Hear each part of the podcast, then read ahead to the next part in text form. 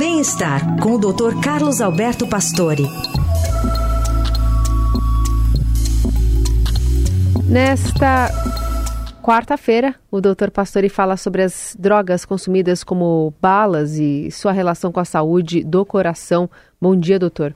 Bom dia, Carol. Bom dia, Heisen. Bom dia, ouvintes. As balinhas da balada têm ação devastadora no cérebro.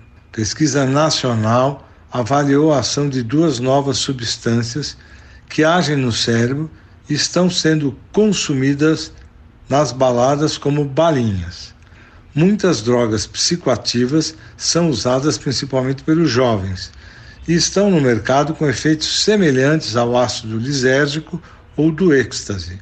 O que foi investigado pela Fiocruz são dois novos compostos que estão sendo consumidos no Brasil de forma recreativa, as chamadas balinhas.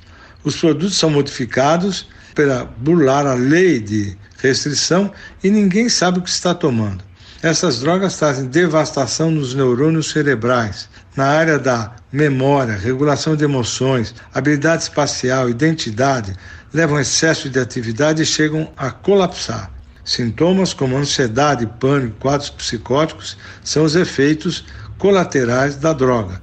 Muito bom. Doutor Pastore que volta a falar conosco na sexta.